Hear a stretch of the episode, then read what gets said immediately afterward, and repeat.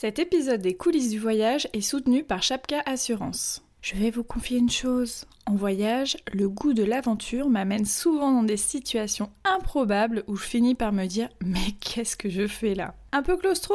Et si je faisais de la spéléo? Logique, non? Hyper frileuse Et si je testais le chien de traîneau par moins 20 degrés? Logique. En revanche, vous savez ce qui est très logique, c'est d'être accompagné en voyage, comme dans ce podcast, par Chapka, qui assure tous les voyageurs, qu'ils soient baroudeurs maladroits ou aventuriers aguerris. Merci pour leur soutien et bonne écoute.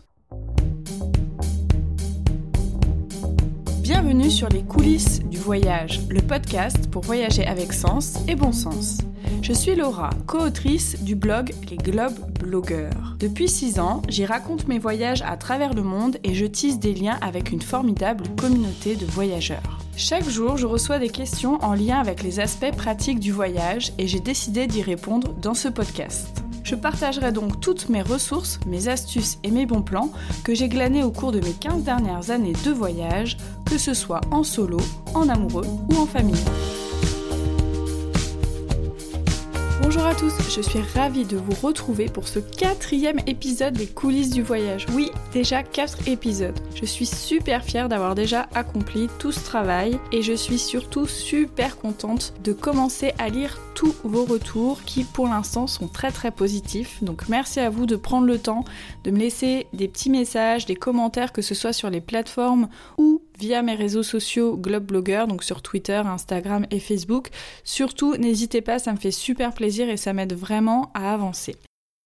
Cette minute auto-promo étant terminée, il est temps de vous annoncer le thème de l'épisode. Bon, en vrai, vous le connaissez déjà un petit peu, vu que vous devez avoir lu le titre avant d'écouter le podcast, mais je vais vous préciser un petit peu tout ça. Aujourd'hui, il y a de plus en plus de voyageurs qui s'intéressent à la question de, du tourisme durable, qui ont vraiment envie de donner un sens à leur voyage, d'essayer de limiter leurs impacts négatifs, d'essayer même d'avoir des impacts positifs quand ils voyagent. Et donc, il y a plusieurs choix qu'on fait en voyage et l'hébergement en est un. Il existe de plus en plus de solutions d'hébergement qui ont des démarches, euh, que ce soit écologiques, sociales euh, ou tout simplement durables, qui se mettent en place. Le problème, c'est que malgré la profusion d'outils et de ressources qui aujourd'hui nous facilitent la vie pour trouver un hébergement, je pense notamment à toutes les plateformes euh, de réservation, etc., etc., ou tout simplement Internet. Hein. Internet, c'est quand même super pratique pour trouver des infos. Eh bien, tous ces hébergements un peu atypiques, responsables, ben, ils sont un peu noyés dans la masse et il n'y a pas beaucoup de ressources qui permettent de les faire ressortir facilement. Et ça va être tout l'objet de ce podcast. C'est quelque chose qui est important pour moi quand je voyage, d'essayer de trouver des, hébergements euh, un peu plus durables. Et c'est vrai que je me suis souvent heurtée à quelques difficultés pour trouver la perle rare. Mais fort heureusement, il existe quand même des ressources. Et c'est pourquoi j'ai décidé de les compiler dans ce podcast-là et de les partager avec vous pour vous faciliter la vie et l'organisation de vos prochains voyages. Je précise aussi, dans cet épisode, je ne vais pas évoquer les formes d'hébergement euh, dites un peu alternatives comme euh, le couchsurfing, l'échange de maison, ce genre de choses. Je pense que ça pourrait faire l'objet d'un épisode à part entière et l'épisode serait beaucoup trop long si j'en parle. Donc on va se garder ça sous le coude. en préambule aussi, pour qu'on puisse bien savoir de quoi je parle, je vais redéfinir ce qu'est le tourisme durable. Donc je me suis pas pris la tête, hein. j'ai pris tout simplement la définition de l'Organisation mondiale du tourisme qui dit la chose suivante. Le tourisme durable est un tourisme qui tient pleinement compte de ses impacts économiques, sociaux et environnementaux actuels et futurs en répondant aux besoins des visiteurs, des professionnels de l'environnement et des communautés d'accueil. Il vise l'équilibre entre les trois piliers du développement durable dans la production et la réalisation d'activités touristiques. Donc ce qu'il faut retenir dans cette définition, c'est qu'il y a vraiment trois piliers. Souvent quand on pense aux hébergements durables, on pense au pilier euh, écologique, qui est important bien sûr, mais on oublie parfois un petit peu les volets sociaux et les volets économiques. Alors pour vous aider à trouver déjà un hébergement durable, ce qu'il faut, c'est savoir quels critères on va regarder pour choisir.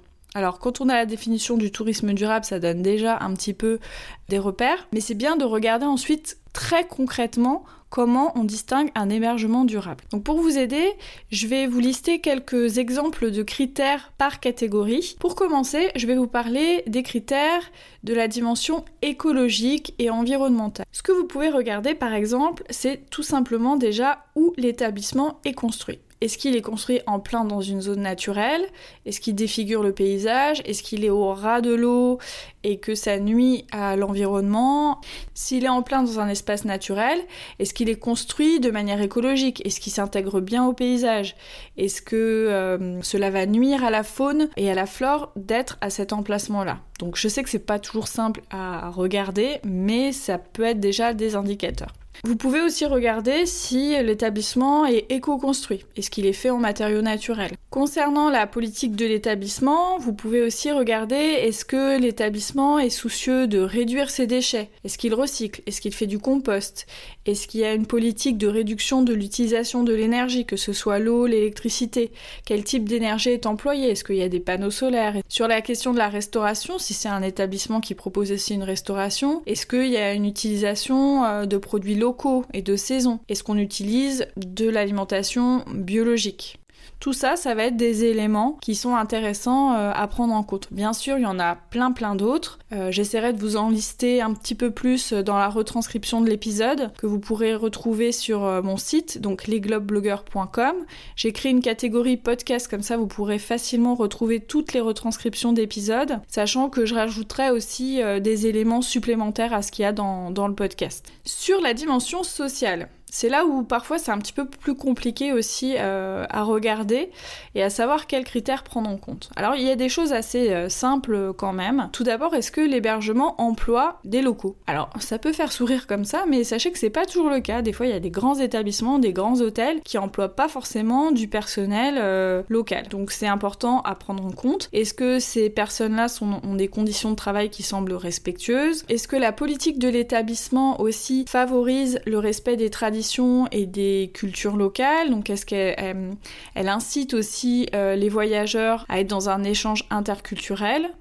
Toutes ces dimensions-là, ça va être quelque chose d'intéressant à prendre en compte. Alors c'est vrai que ça c'est pas forcément évident de le savoir euh, à l'avance. Par contre, ce qu'on peut regarder, c'est aussi est-ce que l'établissement euh, participe financièrement à des projets de développement locaux. En général, les établissements, ils, pas qu'ils s'en vantent, mais ils essayent quand même un petit peu de, le valoriser sur, euh, sur leur site internet. Donc c'est des choses qu'on peut aussi regarder. Je vais vous donner un petit exemple pour illustrer ça.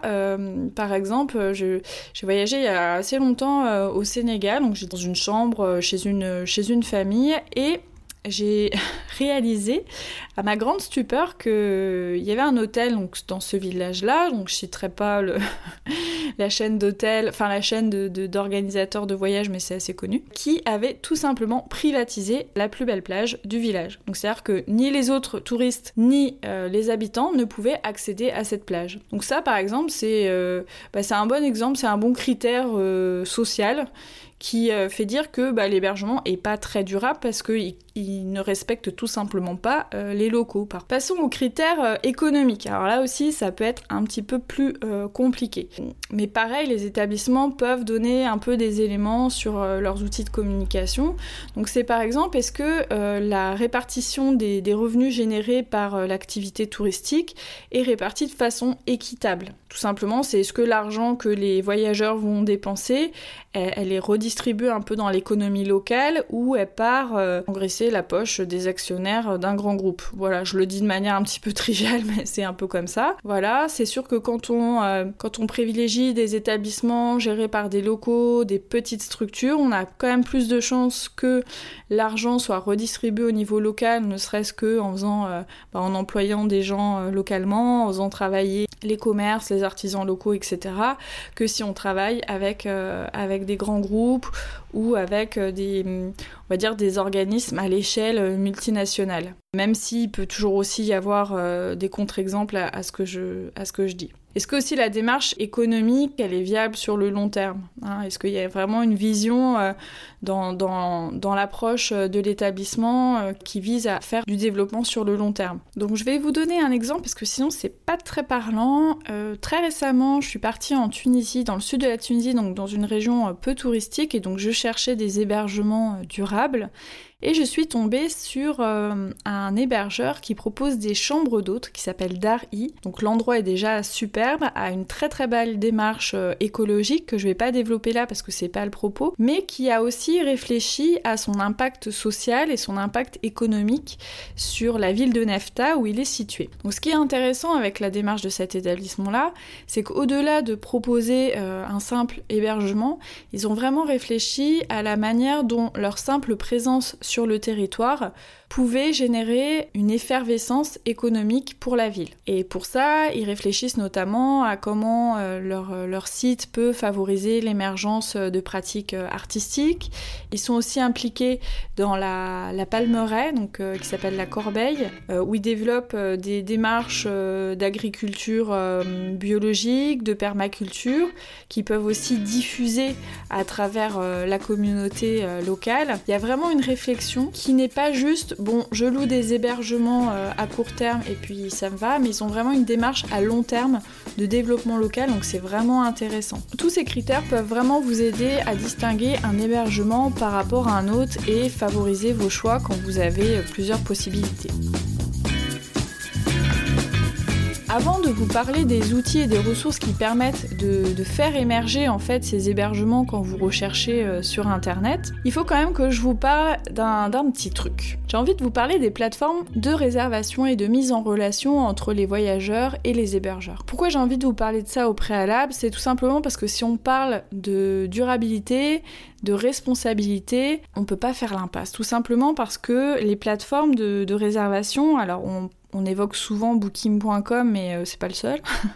le problème de ces plateformes qui, euh, sont très pratiques, hein, on va pas se mentir, pour euh, chercher des, hébergements, le souci, c'est qu'ils demandent beaucoup de commissions.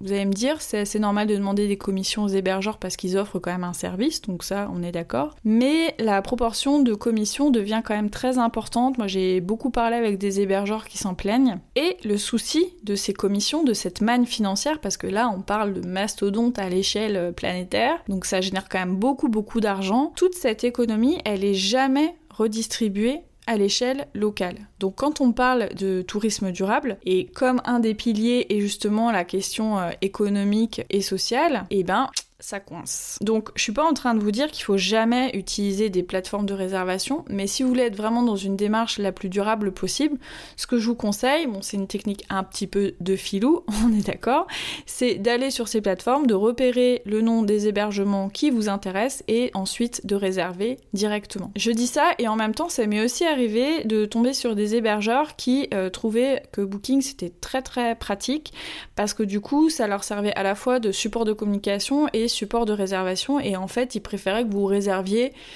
sur cette plateforme-là plutôt que de passer en direct par eux. Donc il y a aussi des contre-exemples, mais d'un point de vue global, c'est toujours mieux d'éviter les intermédiaires. Ensuite, euh, il y a aussi des alternatives justement à ces plateformes qui émergent, donc c'est super cool et c'est aussi pour ça que j'ai envie de les valoriser. Il y a notamment une initiative qui s'appelle Fair Booking. Donc là, c'est des, hôteliers, euh, des, personnes euh, du, milieu de l'hébergement qui ont mis en place ça. Alors le principe est un peu le même, c'est-à-dire que c'est une plateforme de mise en relation des voyageurs avec les hébergeurs, donc on peut voilà facilement avoir accès à tout un tas euh, d'hébergements. La seule différence, c'est que la réservation se fait ensuite en direct avec les établissements. Donc il n'y a pas de système de commission et donc euh, il n'y a pas ce, problème en fait euh, de fuite, on va dire, de votre argent dans les nimbes de grands groupes, etc.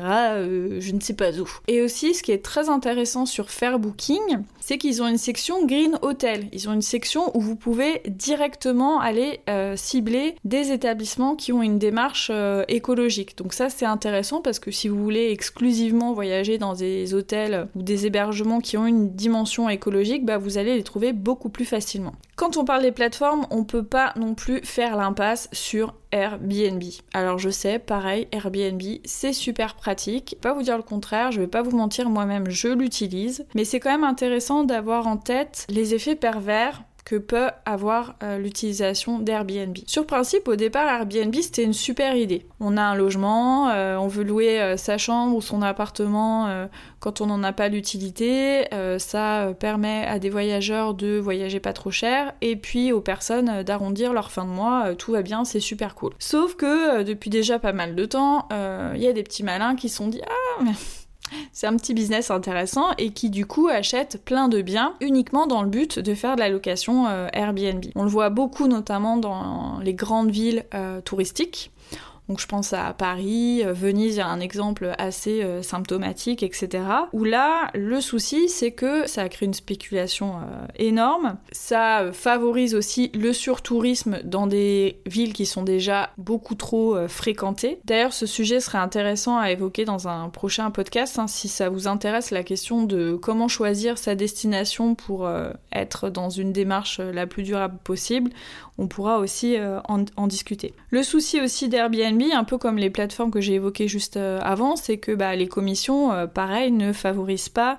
l'économie locale. Donc si vous voulez continuer à utiliser Airbnb de la manière la plus responsable possible, ce que je peux vous conseiller, c'est déjà de privilégier soit des chambres plutôt que des appartements entiers parce que du coup là on a des chambres qui sont vraiment chez l'habitant. Parce que du coup là euh, bon bah voilà on sait que la, personne elle fait pas de spéculation. Soit des appartements mais qui sont vraiment euh, comment dire qui sont vraiment habités par des vrais gens qui sont pas des appartements euh, Airbnb. Donc ça on peut le voir un petit peu quand même sur les photos hein, parce que la déco hyper aseptisée où il n'y a pas un bibelot pas un truc bon on peut se douter quand même que l'appartement il est utilisé que pour Airbnb. Que vous pouvez aussi faire c'est d'éviter les hébergements qui sont tenus par des gens qui louent plein plein plein d'hébergements déjà sur euh, Airbnb. Donc ça c'est assez facile à voir dans le profil en fait de la personne qui loue. On peut voir si elle a euh, un seul bien, deux biens, dix biens, quinze biens ou trente biens. Bon, si elle en a euh, beaucoup, c'est mauvais signe, ça veut dire que en fait c'est son activité principale et qu'elle a complètement dévoyé l'utilisation initiale d'Airbnb. Alors tout comme Booking, il y a aussi une initiative, une alternative à Airbnb qui s'appelle Fairbnb. Donc là, ce qui est intéressant dans cette démarche-là, c'est que déjà les commissions, 50% des commissions sont reversées dans des projets locaux. Donc là, on évite un petit peu ce biais-là. Et aussi, ce qui est très intéressant, c'est qu'il y a une limitation du nombre de biens par loueur. C'est-à-dire qu'un loueur peut louer un ou deux biens max. Donc là aussi, ça permet de réguler un petit peu. En tout cas, c'est moins pire. Pour connaître d'autres alternatives à Airbnb, je vous conseille d'aller lire l'article collaboratif d'Olivia, la fille de l'encre. Elle a invité une dizaine de blogueurs à partager leurs astuces on en retrouve certaines développées dans ce podcast, mais aussi d'autres plus alternatives et plus étonnantes, comme euh, le pet sitting par exemple. Donc allez jeter un petit coup d'œil.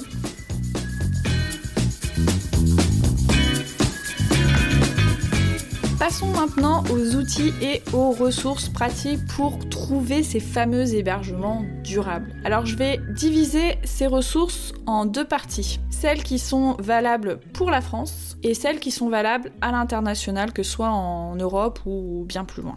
Voilà, comme ça, ça sera beaucoup plus simple pour vous de vous y retrouver. Sachez déjà qu'il existe énormément de labels concernant le tourisme durable. L'excellent site voyageonsautrement.com, que je vous recommande si vous vous intéressez aux questions de tourisme durable, avait recensé en 2010 plus de 30 labels en France. Donc c'est déjà énorme. Alors je vais commencer par trois outils hyper intéressants pour dénicher les hébergements éco-responsables. Le premier c'est Va au vert. Va au vert c'est une plateforme d'hébergement éco-responsable qui évalue en fait les établissements selon différents critères qui vont de l'habitat aux déchets en passant par l'alimentation. La plateforme ce qui est très intéressant c'est qu'elle décrit très concrètement les actions qui sont mises en place par l'établissement. Et en fonction du nombre de critères remplis, Vert attribue trois niveaux d'engagement différents de manière à bien se repérer. La plupart des hébergements, 80% environ, sont aussi des hébergements qui sont labellisés. La plateforme en elle-même est assez pratique d'utilisation. On peut faire une recherche euh, par région. Le deuxième outil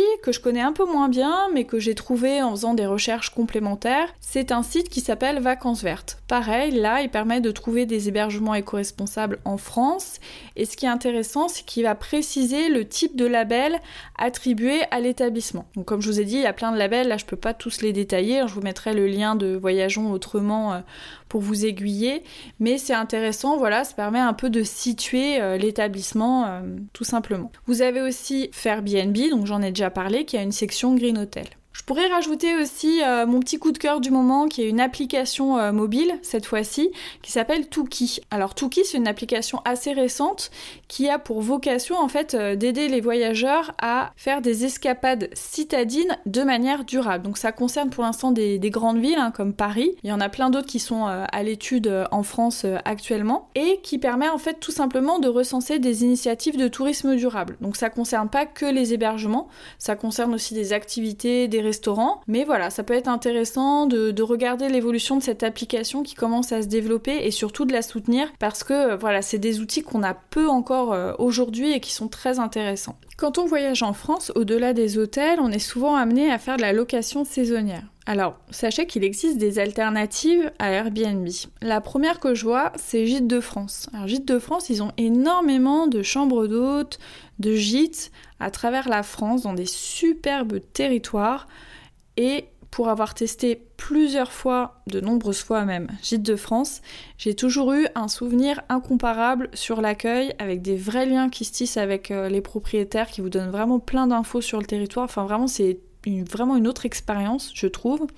Et ce qui est intéressant aussi dans Gîtes de France, au-delà de développer le tourisme rural, et ça c'est intéressant pour dynamiser des territoires un petit peu euh, abandonnés, c'est aussi qu'on peut euh, chercher des gîtes ou des chambres d'hôtes avec des critères spécifiques, notamment des éco-gîtes, c'est-à-dire des gîtes qui sont construits de manière écologique. On peut aussi chercher des hébergements qui ont une démarche spécifique environnementale par rapport à la faune. Je pense notamment au gîte labellisé Panda en collaboration avec le WWF. Donc moi j'ai eu l'occasion euh, plusieurs fois de, tester ces hébergements et ce qui est intéressant c'est de voir toute la démarche qui est mise en place pour favoriser la biodiversité. Donc ça peut être mettre en place euh, des hôtels à insectes, euh, ne pas utiliser bien sûr de pesticides sur son territoire, etc. Enfin il y a plein plein plein de, de critères et d'actions qui peuvent être mises en place. Et c'est souvent en plus des hébergements qui se situent euh, à la lisière de, parcs naturels, donc dans des endroits plutôt pas mal. Un autre euh, outil qui peut être utilisé sur la location saisonnière, c'est le site de Cléa Vacances. Alors eux, ils sont plus, enfin ils sont généralistes hein, sur la location saisonnière, mais ce qui est intéressant, c'est qu'ils ont aussi des filtres qui permettent de classer les locations selon certains critères. Donc euh, il y a des critères par exemple liés à tourisme et handicap, donc ça c'est intéressant. Il y a aussi euh, des hébergements qui sont euh, classés bienvenue à la ferme, je vais en parler juste après, et aussi des établissements clés vertes, donc y a un label, pareil je vais en parler sur la section internationale, mais qui permet de, de dénicher des hébergements qui ont une démarche un peu plus poussée, engagée et écologique. Dans le prolongement des locations saisonnières, j'avais aussi envie de vous parler de deux sites internet qui permettent de trouver des hébergements en milieu rural. Je pense notamment à Accueil Paysan et Bienvenue à la ferme. Alors, ces sites-là sont intéressants déjà parce qu'ils favorisent un tourisme plutôt local, donc plus durable, et aussi parce qu'ils participent directement à l'économie locale de territoires qui sont parfois boudés. C'est très intéressant, en plus ce sont des hébergements qui sont mis en place donc par des agriculteurs ou des producteurs euh, locaux et qui viennent indirectement ou même directement soutenir leur activité. Parce qu'on sait que c'est pas très très évident aujourd'hui de vivre euh, de son métier par exemple d'agriculteur ou de producteur euh, local. Ce que je trouve aussi intéressant dans ces initiatives-là, pour les avoir testées, c'est que au-delà du simple fait euh, de dormir euh, quelque part, on est vraiment euh, dans une belle expérience de rencontre avec des personnes qui vont vraiment partager leur quotidien, leur travail d'agriculteur ou de producteur. Ça permet vraiment aussi de, prendre conscience de tout le travail, de tous les enjeux qu'il y a derrière ce qu'on consomme. Et je pense que d'un point de vue voilà, euh, intellectuel euh, et humain, c'est vraiment très enrichissant. Donc je vous invite aussi à, aller regarder euh, vers ces ressources-là. Passons maintenant aux ressources que l'on peut utiliser à l'étranger. Alors moi, mon premier réflexe quand je cherche un hébergement durable à l'étranger, c'est de regarder s'il existe une version du guide Tao pour le pays que je vais visiter. Alors les guides Tao, c'est des guides de voyage vraiment différents. À l'intérieur, vous trouverez uniquement des activités, restaurants, prestataires et hébergements ayant une véritable démarche durable. Donc euh, les auteurs qui euh, habitent les pays en question ont bien évalué les adresses, selon un cahier des charges bien précis. Ce qui est très intéressant avec ces guides-là, c'est qu'ils recensent vraiment des informations qui sont difficiles à trouver autrement. À l'heure actuelle, il existe 22 guides pays ou régions à travers le monde et chacun de ces guides comporte au moins 180 adresses vérifiées et validées. Et la très bonne nouvelle, c'est que depuis euh, pas très longtemps, il existe aussi une version monde de ce guide. Celui-ci permet de couvrir davantage de pays puisque 50 destinations y sont représentées. Bien entendu, chaque pays est moins développé que dans un guide pays, mais cela reste très utile. Je l'ai personnellement utilisé récemment pour un voyage en Tunisie et j'ai déniché vraiment de très très beaux endroits engagés. Donc je vous invite vraiment à aller jeter un petit coup d'œil sur les guides Tao. En plus c'est facile euh, à se rappeler. Maintenant, je vais vous parler de différents sites aussi qui permettent de recenser des hébergements écologiques ou avec une démarche euh, engagée à travers le monde. Alors pareil, là, franchement, je, vous les donne, vous allez gagner un temps précieux parce que moi-même, euh, j'ai souvent cherché un peu le site euh, idéal pour, pour trouver quelque chose et pour l'instant, ça n'existe pas encore vraiment. J'ai quand même trouvé quelques pistes. Alors le premier, il recense tous les hébergements qui possèdent l'écolabel européen. Donc c'est un label qui regarde différents critères, euh, notamment sur les questions environnementales, donc la réduction des énergies, mais aussi le dialogue social entre les employés, le choix des fournisseurs, euh, la question du circuit court. Enfin, il y a tout un tas de critères hein, que j'ai pu évoquer au début du podcast qui permettent d'attribuer ou pas cet écolabel. Et donc sur le site, il y a un endroit qui répertorie euh, ces différents hébergements. Donc pareil, je vous mettrai le lien dans la retranscription de l'épisode. Il y a aussi un autre label euh, qui existe, qui est le label Clé verte ou Green Key euh, pour l'international. Pareil, ils ont tout un cahier des charges qui leur est propre et qui permettent de décerner un peu ce label à des hébergements. Alors, ça n'a pas été simple de trouver à quel endroit on pouvait avoir accès à tous ces hébergements, mais j'ai trouvé, je vous mettrai le lien. C'est pas hyper pratique euh, d'utilisation parce que c'est une sorte euh, de carte et les hébergements sont pas hyper bien répartis euh, selon nous. Voilà, il y a des destinations où il n'y a pas grand chose, d'autres où il y a beaucoup de choses. Alors ce qui est intéressant, c'est que vous pouvez visualiser directement sur la carte ou via un tableau qui, euh, qui euh, mentionne précisément le nombre d'hébergements euh, par pays. Voilà, donc ça, ça peut être aussi des choses que vous pouvez utiliser. Pour terminer ce podcast, j'avais aussi très très envie de vous parler de Vaolo. Alors Vaolo, c'est une plateforme qui met en relation des voyageurs avec des hébergements chez l'habitant ou dans des communautés villageoises à travers le monde. Donc c'est une plateforme qui a été créée par l'association Village Monde qui ne touche aucune commission. Donc c'est vraiment un outil au service de ces communautés-là pour les aider à avoir de la visibilité parce que bah c'est pas évident. Souvent c'est des initiatives qui sont dans des zones qui sont peu touristiques donc elles ont vraiment besoin d'avoir de la visibilité. Donc c'est aussi pour ça que j'ai envie de vous en parler. Et ce qui est très important intéressant avec cette plateforme, c'est que ça permet d'avoir des expériences vraiment au plus près des communautés locales, d'avoir une vraie immersion euh, dans la vie des habitants. Donc ça déjà d'un point de vue euh, humain, c'est super chouette. Et ce qui est bien, c'est que aussi ça favorise une économie locale, le développement de petits villages dans des zones qui sont parfois éloignées de d'autres activités économiques. Donc euh, je trouve que ça a vraiment là du, du sens en tant que voyageur d'utiliser ces outils-là. Récemment, pareil, en Tunisie, j'ai pu dénicher une bonne adresse. J'ai pu dormir dans une chambre troglodyte dans un village berbère traditionnel. C'était au-delà de, l'endroit qui était assez insolite et magnifique. Euh, cet hébergement, utilise les revenus générés par le tourisme pour développer des projets locaux à l'échelle du village. Donc notamment dans l'école, ils vont aussi créer euh, une médiathèque, etc. Donc c'est euh, hyper intéressant parce qu'on sait que notre argent, il va être utilisé euh, efficacement et à bon escient pour les personnes qui nous ont accueillis. Donc ça, je trouve que c'est bah, vraiment super intéressant. Voilà, j'ai plus d'autres mots. J'aurais pu évoquer aussi d'autres sources, mais euh, voilà, on peut pas toujours être euh, exhaustif. Ce que vous pouvez faire aussi, si vous n'avez pas l'habitude de chercher vos hébergements en amont, parce que je vais pas parler de cette option-là, mais moi-même, ça m'arrive très fréquemment de, de choisir sur place. C'est tout simplement, bah, si vous êtes dans un endroit, dans un village, une petite ville, bah, c'est de faire le tour un petit peu des hébergements, euh, de discuter avec les gens, de privilégier, euh, comme je disais, des petits établissements euh, familiaux. Donc même s'ils vont pas avoir forcément une démarche écologique spécifique, etc., mais au moins on sait que l'argent va bénéficier à l'économie locale et c'est déjà une donnée, je pense, hyper importante quand on, quand on voyage. Voilà, quand on veut en tout cas voyager de manière durable.